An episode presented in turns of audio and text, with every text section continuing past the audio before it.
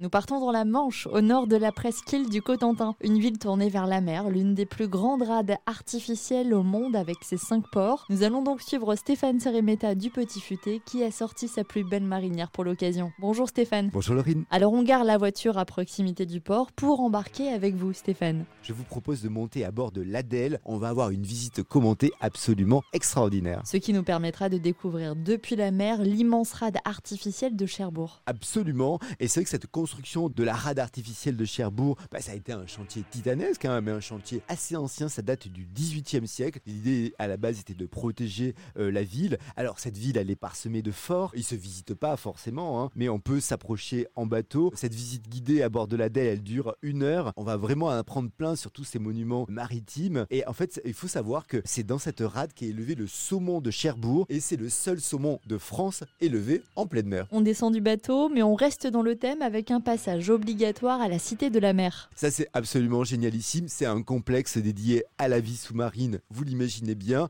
On se trouve dans l'ancienne gare maritime transatlantique qui, bon, elle seule est un chef-d'œuvre art déco. On y trouve 17 aquariums dont l'abyssal, c'est quand même 10 mètres de profondeur. On peut aussi visiter le sous-marin, le redoutable. Alors là, on va découvrir un peu la vie des sous-mariniers, la salle des machines, le poste de commandement, la salle des torpilles, ça c'est plutôt euh, très sympathique. Et puis une partie de l'espace de la Cité de la Mer qui est aussi réservée à l'histoire du Titanic qui a fait escale à Cherbourg. Et avec ou sans pluie, Cherbourg, c'est aussi les parapluies. Bah oui, c'est euh, absolument euh, indispensable. Plus euh, que le côté pluie qu'il peut y avoir, il fait partie de l'histoire de la ville. Alors évidemment, il y a les parapluies de Cherbourg que l'on a en tête et on va pouvoir visiter la manufacture de ces parapluies qui sont fabriqués dans le Cotentin. ça, ça se trouve dans l'ancien bâtiment de la Banque de France. On est sur le quai Alexandre III. On va découvrir un peu tout le process de fabrication puis bien sûr, vous allez voir tous les modèles, c'est vraiment sympathique. Et on clôture le séjour avec une petite balade historique. Celle de la batterie du Roule, c'est des fortifications qui ont été creusées dans la montagne du Roule pendant la Seconde Guerre mondiale. Aujourd'hui, oh, bah, on va faire euh, de la randonnée souterraine, donc c'est guidé avec un casque, une lampe euh, frontale, c'est vraiment très instructif.